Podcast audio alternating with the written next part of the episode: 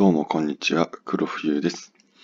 このチャンネルでは時間術だったりっていうのをどんどん発信していってるんで、皆さん良ければフォロー、いいね、え、コメントとよろしくお願いします。え、また、えー、ツイッターの方もやってるんで、ツイッターの方のフォローもぜひよろしくお願いします。ということで、今日のラジオを始めていきたいと思います。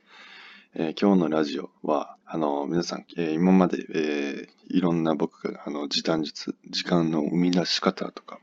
をいろいろお話ししてきたと思いますけども、その時間を生み出していて、で、その生み出した時間をどう使うのかというのが多分大事だと思うんで、その時間を生み出した時間をその時間の浪費に使ってたら全く意味ないと思うんで、その時間の浪費を減らす方法についてお話ししていきたいと思います。えで、時間の浪費を減らすということで、まあ、時間の浪費って考えたら皆さん何思いつきますか？まあ、スマホだったり、テレビだったり、ゲームだったり、まあ、あれは多分時間の浪費に当たるんじゃないでしょうかね。はい。でそういうテレビだったり、あの、スマホだったり、ゲームだったりっていうのを減らすことが、すごい、あの、時間を生み出す上で、えー、時間の浪費を減らす上で大事だと思います。ということで、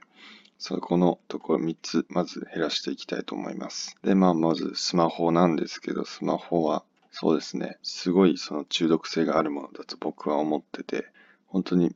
現代人のほとんどが持ってるような、すごい時間を浪費させるようなもので、まあ、いろんなゲームとか入れれるんで、すごい飽きないんですよね。なんで、すごい、その、離れさせるのが難しいものなんですよ。でも本当に SNS とか、本当、中毒化させるようなものを、中毒化させるように作られてるようなもんなんで、えー、まあなんか言い方悪いですけど、まあそれぐらいその中毒性があるんで、なかなかやめれないですよね。うん、で、まあ、じゃあ、どうすればやめれるのかというと、あのー、スマホを、その、触、そもそも触らないっていうことが大事かなと思います。そろそろ、そもそも触らなければ、えー、何もその時間の浪費は生まれないんで、そもそも触らないのが大事だなので、あのー、触るきっかけとなるものを潰していけばいいんじゃないかなと思います。はい。これはすごい大事ですかね。で、まあ、例えばベッドで触ってしまうなら、ベッドにスマホを持ち込まないってことをすれば、もうスマホは触らなくなると思いますし、朝のそのご飯食べてる時にスマホを見てしまうなら、その朝のご飯のところにスマホを持っていかないってすることで、あのスマホの見る時間を減らせると思います。あとはですね、スマホの iPhone の方だけですけど、あのスクリーンタイムっていう機能があるんですよ。スクリーンタイムっっていう機能を使ったら、その自動で時間になったら通知が来る。で、まあ、画面が暗くなるみたいな、そういう機能なんですけど、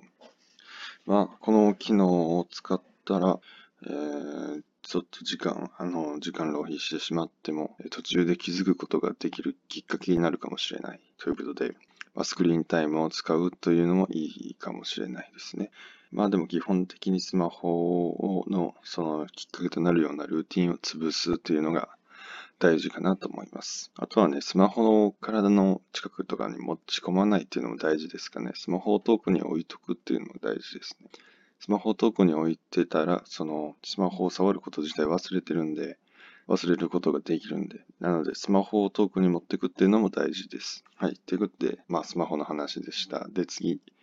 あの、まあ、ゲームですかね。ゲームを減らすのもさっきとまあ、同じようなもんなんで。えー、その、まず最初にルーティンを、そのきっかけとなるようなルーティンを減らすことが大事かなと思います。はい、ソファーに座って見てしまうなら、その、何、ソファーの前にリモコンを置かないみたいな、そういうことですね。で、まあ、ゲームに関してもすごいやり始めたら中毒性があるので、本当にやっぱりやり始めないのが大事ですね。ル最初のルーティンを潰していくっていうのが大事だと思います。なんで、まあゲームもそうして潰していって、まあ、あとはですね、その自分の部屋にゲームを持ち込まないっていうのも大事ですかね。その自分の部屋にゲームを持ち込んでしまうと、やっぱり目の前にゲームがあったらやってしまうじゃないですか。なんでやっぱりリビングに持っていくとかっていうのが大事になるかなとます。はい、そうですね。で、まあ、で、自分の部屋にゲーム持っていくと、その自分の部屋がそのゲームをする部屋だとなんか錯覚する可能性もあるんで、脳みそが。ので、まあ、ゲームは持ち込まない。あの、自分の部屋はそのリラックスするような部屋だということで、そういうものは持ち込まないということで、いけたら、まあ、対策ができるのかなと思います。で、まあ、最後に、えーと、テレビなんですけど、えテレビは本当に、まあ、そもそも僕はいらないと思ってるんですけども、まあ、テレビはまあもちろん自分の部屋には置かないというのが大事で、まあ、ルーティン、最初のルーティンも、えー、なくすっていうのも大事ですね。で、まあまあ、テレビに関しては僕はそのそもそもいらないと思ってて、まあなんでかっていうと、まあ今の時代はほとんどのあのニュースとかっていうのは、まあ、ニュースアプリとかニュースピックスってか、あのスマートニュースとかで見れるんで、まあ必要ないかなと思います。えー、テレビだけだと、しかもなんか欲しい情報っていうのはあのピンポイントで取れないじゃないですか。ピンポイントで、あ、これが欲しいから、みたいな感じで取れないけど、スマホならそれができると。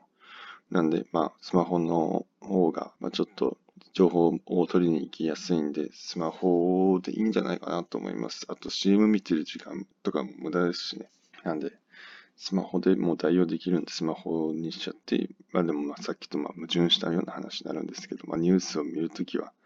スマホでいいんじゃないかなと思います。そもそもね、そんな娯楽になるようなものをもう一個追加するようなことはしなくていいと思うんで、まあまあ、あの、まあ、矛盾はしてるんですけども、まあ、そういうことは、あの、スマホで代用できるものは、スマホで見ちゃっていいと思います。で、まあ、そうですね。まあ、アニメとかもそういうものも、なんか今は、あの、スマホで見れちゃうんで、あの、スマ、あの、テレビは必要ないかなと思います。